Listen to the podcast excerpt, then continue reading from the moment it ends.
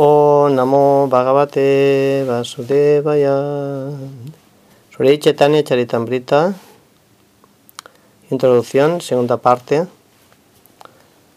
Para aprender la manera en que Krishna obtiene placer, debemos de leer el canto décimo del Srimad Bhagavatam, en el que la potencia de placer de Krishna se manifiesta en sus pasatiempos con Radharani y las doncellas de Braya. Por desgracia, la gente sin inteligencia comienza directamente a la lectura por los juegos de Krishna en el Dasama Skanda, el canto décimo. Los abrazos de Krishna a Radharani o su danza de rasa con las pastorcillas de vacas no los comprende el hombre común, que considera estos pasatiempos desde el ángulo de la lujuria mundana. Piensa erróneamente que Krishna es como él y que abraza a los gopis del mismo modo que un hombre eh, común abraza a una muchacha. Así algunos se interesan por Krishna creyendo que su religión permite entregarse al apetito sexual. Eso no es Krishna Bhakti, amor por Krishna, sino Prakrita Sahayya, lujuria materialista. Para evitar tales errores debemos comprender lo que es Radha y Krishna realmente. Radha y Krishna manifiestan sus pasatiempos mediante la energía interna de Krishna. La potencia del placer de la energía interna de Krishna es un tema sumamente difícil y a menos, y a menos de comprender lo que es Krishna eh, no se puede entender. Krishna no obtiene placer alguno en este mundo material, sino que tiene una potencia de placer. Puesto que somos partes integrales de Krishna, la potencia del placer también está en nosotros, pero estamos tratando de manifestar esta potencia en el placer de la materia. Krishna, por el contrario, no hace esa vana tentativa. El objetivo de la potencia del placer de Krishna es Simati Radharani. Y muestra su potencia o su energía en la forma de Radharani. Y entonces establece una relación de amor con ella. Es decir, que Krishna no obtiene placer de esta energía externa, sino que muestra su energía interna, su potencia de placer en la forma de Simati Radharani. Así que Krishna se manifiesta como Radharani para mostrar su potencia interna de placer. De las muchas extensiones, expansiones, encarnaciones del Señor, esta potencia del placer es la primera y principal. No es que Simati Radharani esté separada de Krishna, Radharani también es Krishna, porque no hay diferencia entre la energía y la fuente de energía. Sin energía no hay sentido para la fuente de la energía. Y sin fuente de energía no hay energía. Igualmente sin Radha no hay sentido para Krishna. Y sin Krishna no hay sentido para Radha. Por esto la filosofía Vaisnava ante todo presenta reverencias y adora a la potencia interna del placer del Señor Supremo. Si pues el Señor y su potencia reciben también siempre el tratamiento de Radha Krishna. Del mismo modo, aquellos que adoran el nombre de Narayan enuncian primero el nombre de Lakshmi, en la forma de Lakshmi Narayan. También los que adoran al señor Ram enuncian primeramente el nombre de Sita. En todo caso, Sita Ram, Radha Krishna, Lakshmi Narayan. La potencia siempre se enuncia primero. Radha y Krishna son uno, y cuando Krishna desea el placer, se manifiesta como Radharani. El intercambio espiritual de amor entre Radha y Krishna es la manifestación de la potencia interna del placer de Krishna. Aunque decimos eh, cuando, Krishna cuando Krishna desee, no podemos precisar cuando Él deseó realmente. Hablamos de esta forma solo porque en la vida condicionada asumimos que todo tiene un comienzo. Sin embargo, en la vida absoluta espiritual no hay comienzo y no hay fin. Pero para comprender que Radha y Krishna son uno y que también se dividen, la pregunta es, ¿cuándo? ¿Cuándo aparece en la mente, cuando aparece en la mente en el acto, ¿cuándo? Cuando Krishna deseó gozar de su potencia de placer, ¿cuándo? Se manifestó en la forma separada de Radharani. Y cuando quiso comprenderse a sí mismo por medio de Radha, se unió a Radharani y esta unificación recibe el nombre de Sri Chaitanya Mahaprabhu. Porque adoptó Krishna, ¿Por qué Krishna adoptó la forma de Sri Chaitanya Mahaprabhu? Se explica que Krishna deseaba conocer las glorias del amor de Radha. ¿Por qué me ama tanto? preguntaba Krishna. ¿Cuál es mi cualidad especial que tanto le atrae? ¿Y cuál es la manera real que tiene de amarme? Parece extraño que Krishna, en tanto como supremo, pueda sentirse atraído por el amor de nadie.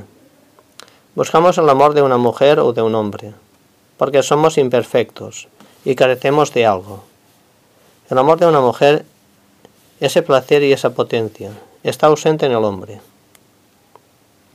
Y por lo tanto necesita a la mujer. Pero no es este el caso de Krishna, que está completo en sí mismo. Por eso manifiesta Krishna su sorpresa. ¿Por qué me siento atraído por Simati Radharani? Y cuando Radharani siente mi amor, ¿qué siente ella realmente? Para probar esta esencia, la esencia de esta relación de amor, Krishna apareció igual que la luna aparece en el horizonte del mar. Así, cuando la luna se produjo al batir el océano, al batir las relaciones de amor espiritual, apareció la luna de Sri Chaitanya Mahaprabhu. En efecto, la tez de Chaitanya Mahaprabhu es dorada, justo como la luna. Aunque sean imágenes de lenguaje, transmiten el sentido que se esconde tras el advenimiento de Chaitanya Mahaprabhu. El significado de su advenimiento se explica en detalles en los capítulos ulteriores. Las manifestaciones del Supremo también se explican en el Chaitanya Charitamrita. Después de ofrecer sus respetos a Sri Chaitanya Mahaprabhu, Krishnadas Kaviraj Goswami le ofrece las reverencias a Nityananda y explica que Nityananda es una manifestación de Sankarsan, el cual es el origen de Mahavishnu. La primera manifestación de Krishna es en la forma de Balaram. A partir de él, Sankarsan, y de Sankarsan se manifiesta como Pradyumna. Así tiene lugar muchas expansiones. Aunque hay muchas expansiones, el origen de ellas es el Señor Krishna, como se confirma en el Brahma Sanghita. Él es como la llama original, con la que se entienden muchos miles y millones de otras llamas. Cualquiera que sea el número de llamas que puedan entenderse, la llama original conserva su identidad como origen. De este modo Krishna se expande como muchas llamas y todas estas expansiones se llaman Vishnu Tattva. Vishnu es una gran luz y nosotros somos luces pequeñas, pero todos somos expansiones de Krishna. Cuando se hace necesario crear el universo material, Vishnu se expande como el Mahavishnu. Este Mahavishnu yace en el océano causal y exhala todos los universos por sus fosas nasales. De manera que todos los universos brotan del Mahavishnu y del océano causal, y flotan en ese océano. Según cuenta la historia de Vamana, cuando él dio tres pasos, su pie atravesó la cubierta del universo, y por la abertura se produjo el flujo del agua del océano causal. Se dice que aquella agua corriente se convirtió en el río Ganges, por lo que ese río se considera la sumamente sagrada agua de Vishnu adorada por todos los hindúes, desde los Himalayas hasta la bahía de Bengala. Este Mahavishnu que yace sobre el océano causal es en realidad una expansión de Balaram, que es la primera expansión de Krishna, y que en los pasatiempos de Brindavan es hermano de Krishna. En el Maha Mantra, Hare Krishna, Hare Krishna, Krishna Krishna, Hare Hare, Hare Rama, Hare Rama, Rama Rama, Hare Hare, ¿eh? la palabra Rama se refiere a Balaram. Puesto que Nityananda es una expansión de Balaram, Ram se refiere también al señor Nityananda.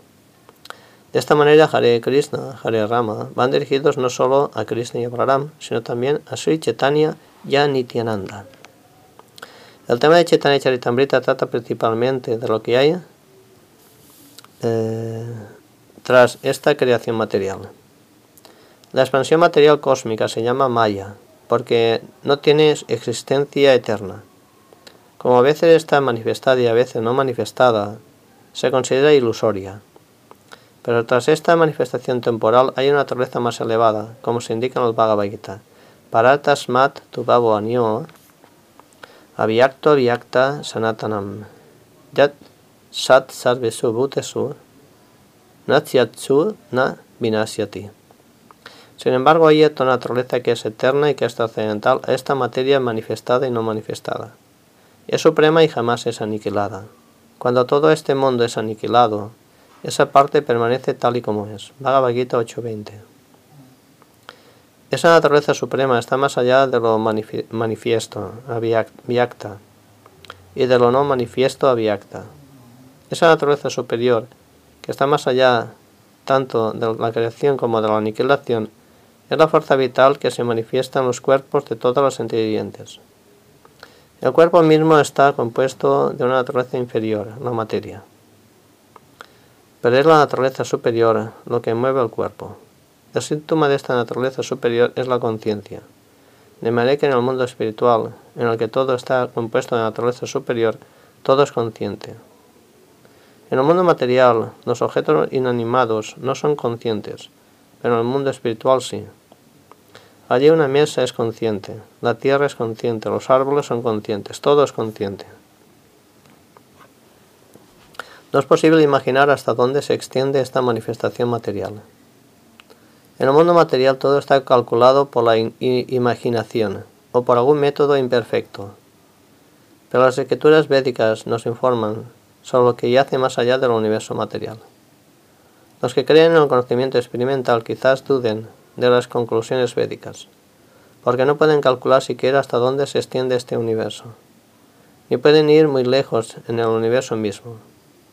No es posible obtener información de nada, de lo que existe más allá de la naturaleza material por medio de, experimentos. Lo que está más allá de nuestra capacidad de concepción se llama chintia, inconcebible.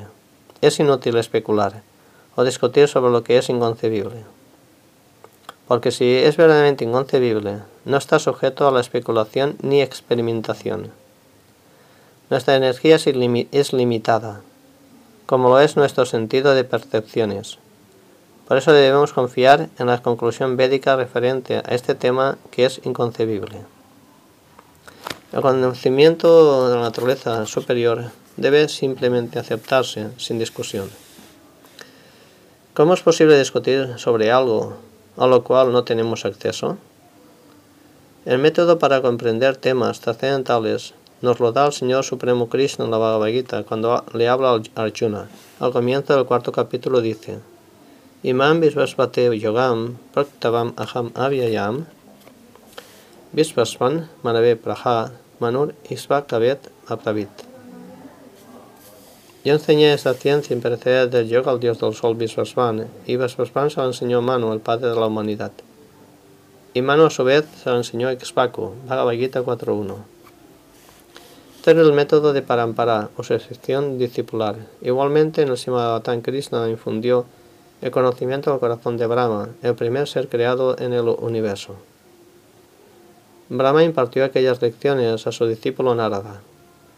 Narada impartió aquel conocimiento a su discípulo Vyasadeva. Vyasadeva lo impartió a Madhvacharya, y de Madhvacharya el conocimiento desciende hasta Madhavendra Puri, a Isvarapuri y de él a Chaitanya Mahaprabhu. Cabría preguntarse que si Chaitanya Mahaprabhu es Krishna, ¿por qué necesitaba un maestro espiritual? Por supuesto que él no necesita maestro espiritual alguno, pero puesto que estaba desempeñando el papel de acharya, enseña con el ejemplo, aceptó un maestro espiritual. Hasta el mismo Krishna aceptó un maestro espiritual, porque tal es el sistema. De esta manera el Señor establece el ejemplo para los hombres. Pero no debemos creer que el Señor acepta un maestro espiritual porque tiene necesidad del conocimiento, sino que sencillamente enfatiza la importancia de aceptar la asociación discipular.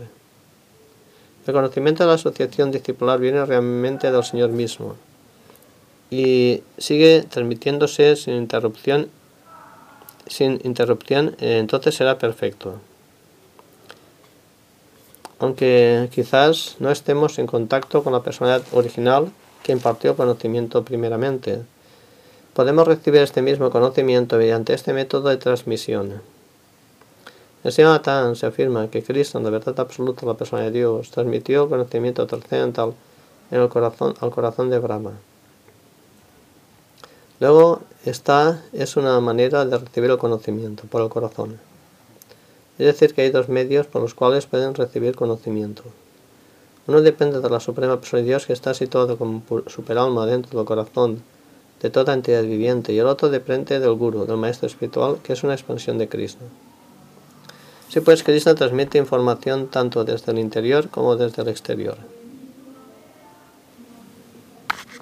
Aunque quizá no estemos en contacto con la personalidad de Dios original que impartió conocimiento primeramente, podemos recibir este mismo conocimiento mediante este método de transmisión. En Sivatan se afirma que Krishna, la verdad absoluta de la persona de Dios, transmitió el conocimiento trascendental al corazón de Brahma. Luego esta es una manera de recibir el conocimiento por el corazón, es decir, que hay dos medios por los cuales pueden recibirse conocimiento.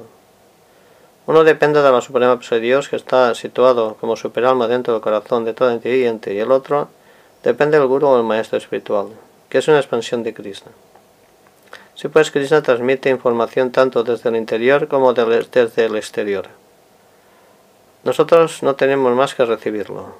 Y si el conocimiento se recibe de este modo, poco importa si es inconcebible o no. Tan hay gran cantidad de información sobre los sistemas planetarios Vaikuntas, que está más allá del universo material. Igualmente en el Sichetana Charitamrita hay gran cantidad de información inconcebible. Sencillamente hay que ha de aceptarse el conocimiento. Según el método védico, el sabda, el sonido trascendental, se considera evidencia. El sonido es muy importante para la comprensión védica, porque si es puro, se acepta como autoridad. Hasta en el mundo material aceptamos gran cantidad de información que llega desde miles de kilómetros por teléfono o radio. De esta manera también aceptamos el sonido como evidencia en nuestra vida diaria. Aunque no vemos al informador, aceptamos su información como válida sobre la base del sonido. La, vibración sonora es, pues, muy importante en la transmisión del conocimiento védico.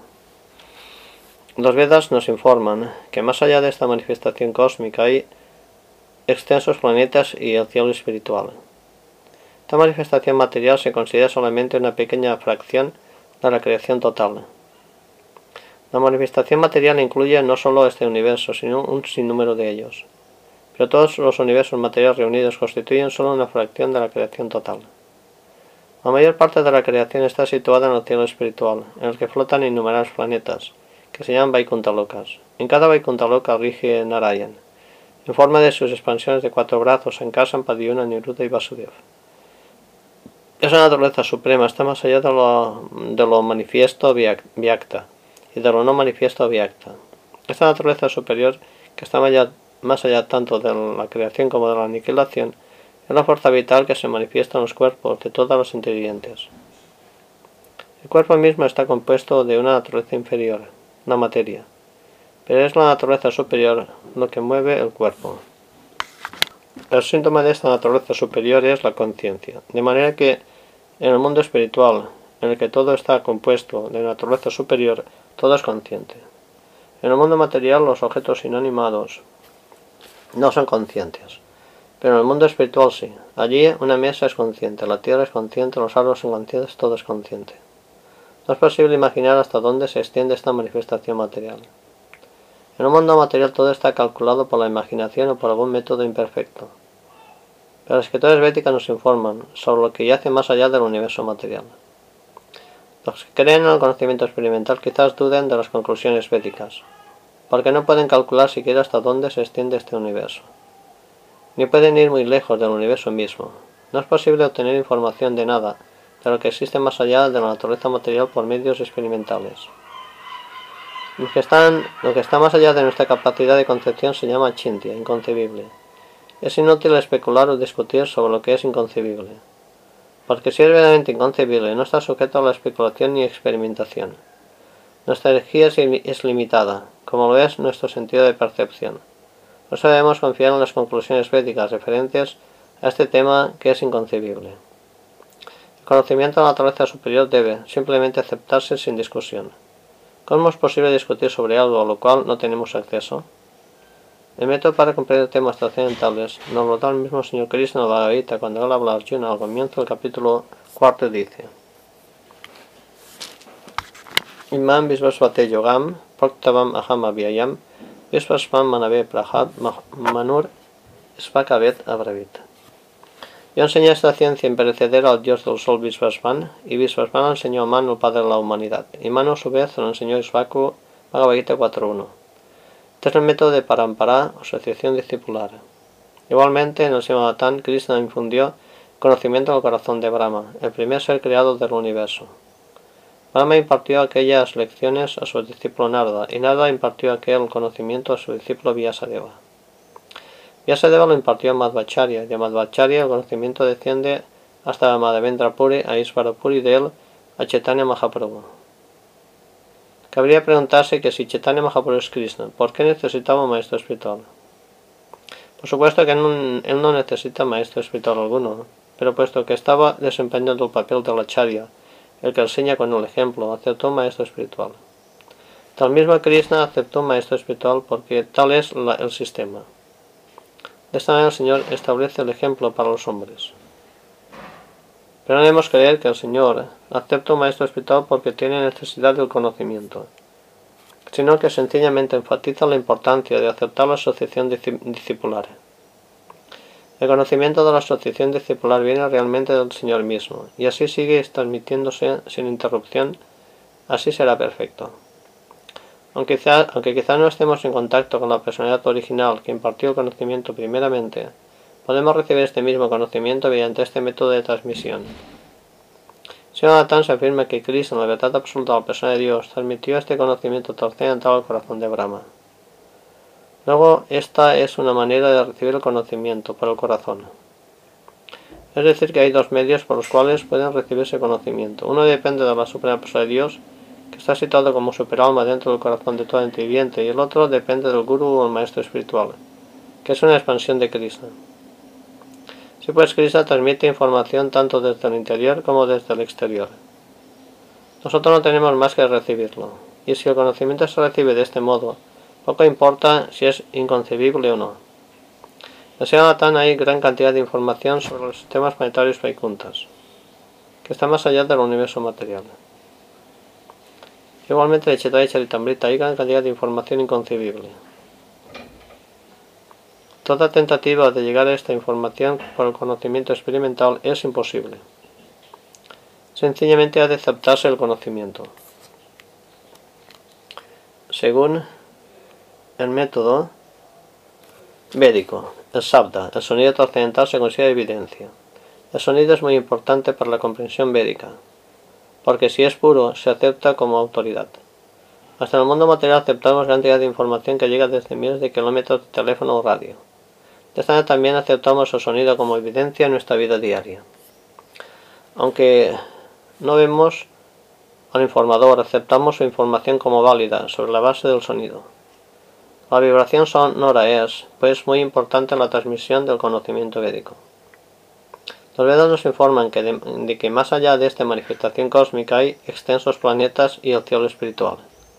Esta manifestación material se considera solamente una pequeña fracción de la creación total.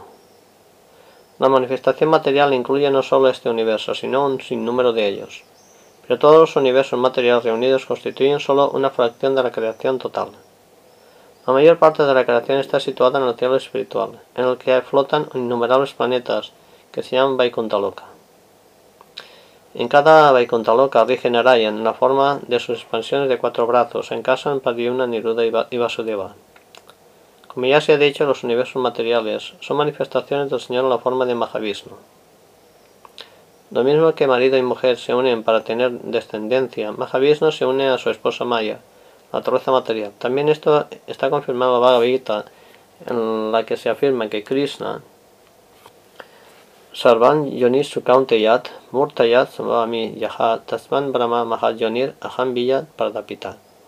O hijo de Kunti debes comprender que todas las especies de vida aparecen mediante su nacimiento en esta naturaleza material, que yo soy el padre que aporta la simiente. Bhagavad Gita 14.4. Dios no fecundó a Maya, la naturaleza material, solo con mirarla. Este es el método espiritual. Materialmente estamos limitados a fecundar solo mediante una parte determinada de nuestro cuerpo, pero el Señor Supremo Krishna, no puede fecundar cualquier parte mediante cualquier parte.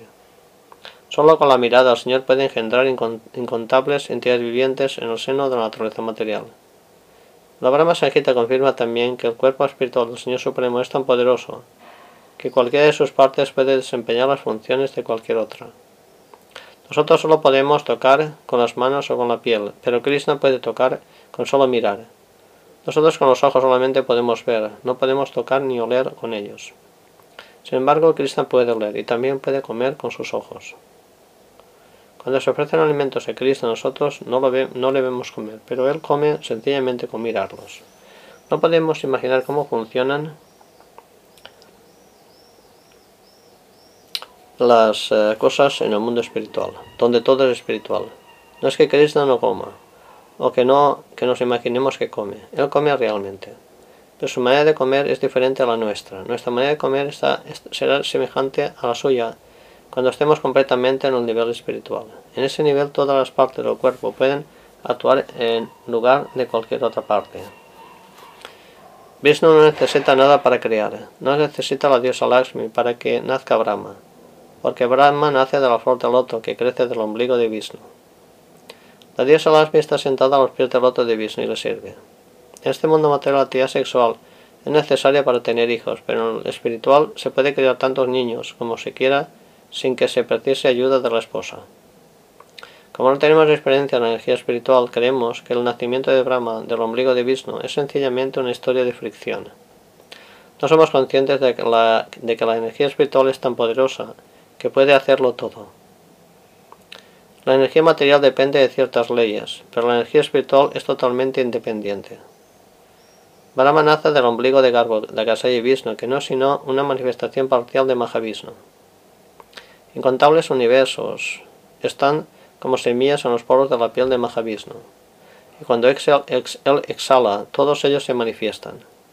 En el mundo material no tenemos experiencia de este tipo de cosas pero sí experimentamos un reflejo desvirtuado de esa imagen en el fenómeno de la transpiración.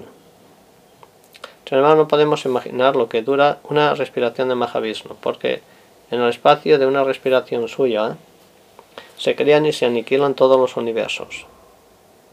Brahma vive solamente lo que dura una respiración, y según esta medida de tiempo, 4.320 millones de años no son más que 12 horas de Brahma. Brahma vive 100, años de, 100 de esos años. Aún la vida entera de Brahma está contenida en el espacio de una respiración de Mahavishnu. Así pues, no nos es posible imaginar el poder respiratorio del Señor Supremo. Ese Mahavishnu no es más que una manifestación parcial de Krishna. Por eso Krishna Kaviraj Goswami habla de Sichatana Mahaprabhu entendiendo que él mismo es Sri Krishna, la suprema persona de Dios. Y habla de Nityananda entendiendo que es idéntico a Balaram, la primera expansión de Krishna. Advaita Acharya y los otros principales discípulos de Sri Chaitanya Mahaprabhu son aceptados como una expansión, eh, Advaita es aceptado como una expansión de Mahavishnu. Supuestamente Advaita Acharya es el Señor, o más concretamente una expansión del Señor. La palabra Advaita significa no dual y lleva este nombre porque no es diferente del Señor Supremo. También se llama Acharya maestro porque eh, propagó la conciencia de Krishna. De este modo es igual que Chaitanya Mahaprabhu. Aunque Chaitanya es el mismo si Krishna, viene como un devoto para enseñar a la gente cómo amar a Krishna. Era semejante a Advaita Acharya vino precisamente para distribuir el conocimiento de conciencia de Krishna. De manera que también él es el Señor encarnado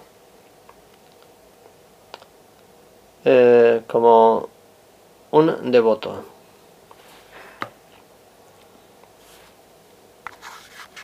Krishna se ha, manifestado en cinco expansiones diferentes.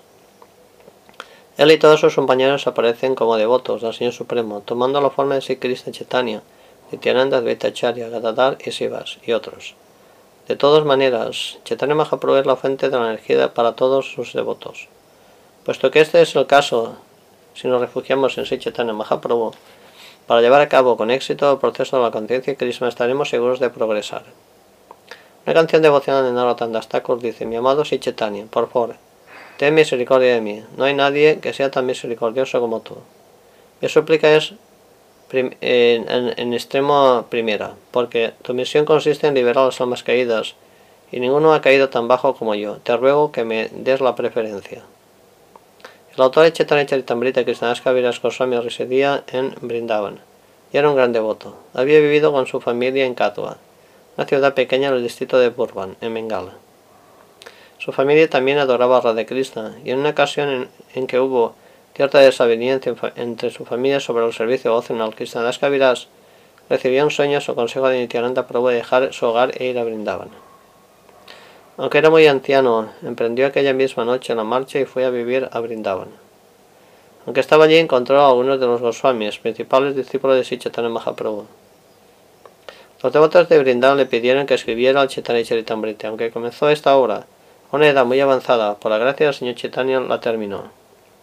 Hoy sigue siendo la obra más autorizada sobre la filosofía y la vida de Sichetania. Cuando Krishnadas Kaviraj Goswami vivía en Brindavan, no había allí muchos templos. En aquel tiempo, los tres templos principales eran los de Madan Mohan, Govindaji y Gopinath. Como habitantes de Brindavan, ofrecía sus respetos a las deidades de aquellos templos y pidió el favor de, de ayuda. Mis progresos en la vida espiritual son muy lentos, por eso pido vuestra ayuda. El Chetai Charitamrita Krishnadas ofrece sus reverencias en primer lugar a la Vigraha Madam Mohan, la deidad, que puede ayudarnos a progresar en el proceso de conciencia de Krishna. Para seguir el proceso de conciencia de Krishna, nuestro mayor deber está en conocer a Krishna y nuestra relación con él. Conocer a Krishna es conocerse a sí mismo. Y conocerse a sí mismo es conocer la propia relación con Krishna. Puesto que no se puede comprender esta relación adorando al Vigraha, Madame Mohan, Krishnadas Kaviraj Goswami, establece primeramente su relación con él. Una vez esto queda establecido, Krishnadas comienza a adorar a la deidad funcional Govinda. Govinda reside eternamente en Brindavan, en el mundo espiritual de Brindavan. Los edificios están hechos de piedras de toque. Las vacas se conocen como surabis, que dan leche abundante, y los árboles se conocen como árboles cumplidores de deseos, porque producen aquello que les pidas. En Brindavan Krishna guarda las vacas Surabi y le, le adoran cientos de miles de diosas de la fortuna, cientos de miles de gopis, pastorcillas de vacas, que son todas ellas diosas de la fortuna. Cuando Krishna desciende al mundo material, esta misma Brindavan desciende también, lo mismo que un séquito acompaña a un personaje importante.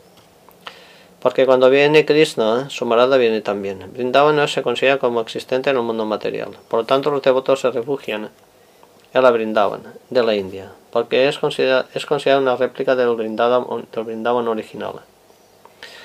Aunque se pudiera lamentar que no hay allí kalpabrixas, árboles cumplidores de deseos, cuando los Goswamis estaban allí, los kalpabrixas estaban presentes. No es que se vaya sencillamente uno de tales árboles y se formulen peticiones. Primero hay que llegar a ser devoto. Los Goswamis vivían bajo un árbol una sola noche, y los árboles satisfacían todos sus deseos. Para el hombre común todo esto puede parecer muy maravilloso, pero a medida que se progresa en el servicio devocional, todo esto puede comprenderse. La experiencia de lo que en realidad es brindaban la pueden tener aquellas personas que han cesado su intento de gozar del placer material. ¿Cuándo estará mi mente limpia del anhelo por el disfrute material para de este modo poder ver brindaban? Preguntaba un devoto.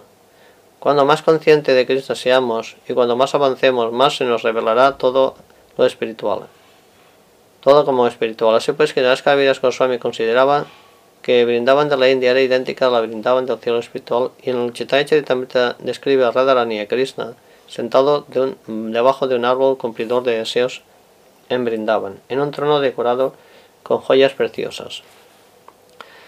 Ayer los queridos, los queridos amigos de Krishna, los patrocinios de vaques, las copias, ven a Radha y Krishna cantando, bailando y ofreciendo nueces de betel y refrescos, decorando sus señorías con flores. Incluso hoy en día en la India, la gente decora tronos y reproduce esta escena en el mes de julio. En esa época generalmente la gente va brindaban para ofrecer sus respetos a las deidades. Krishnadas Kaviraj Goswami sostiene que los deidades de Radha y Krishna nos muestran cómo servir a Radha Krishna. La deidad de Madame Mohan establecen sencillamente que yo soy tu sirviente, servidor eterno. Como Govinda, sin embargo, hay una aceptación real del servicio y por lo tanto recibe el apelativo de deidad funcional. La deidad de Gopinath es Krishna como amo y señor de las gopis. Él atrajo a todas las gopis, las procesías de vacas con los sonidos de su flauta, y cuando acudieron bailó con ellas. Estos hechos se describen en el, canto décimo del Sanatán. Estas gopis eran amigas de infancia de Krishna, y todas ellas estaban casadas, porque en la India casan a las muchachas a los 12 años. Los muchachos, sin embargo, no se casan antes de los 18, de manera que Krishna tenía 15 o 16 años en aquella época. No estaba casado, no obstante llamó a estas muchachas que acudieron de sus casas y las invitó a bailar con él. Esta danza se llama la danza de Rasa Lila y es el más elevado de todos los pasatiempos de Brindavan. Krishna, por lo tanto, es llamado Gopinath, porque es un señor bienaventurado de las gopias. Krishnadas Gaviras Goswami suplica la bendición del señor Gopinath. Que Gopinath, el señor de las gopias. Krishna os bendiga. Que seáis bendecidos por Gopinath. Lo mismo que Krishna trajo a las gopis mediante el dulce sonido de su flauta, el autor de Chaitanya ruega para que él sea, él sea traído también su mente, para que atraiga uh, también la mente del lector mediante su vibración trascendental. Sri Chaitanya Charitamrita Krishna Kaviraj Goswami ki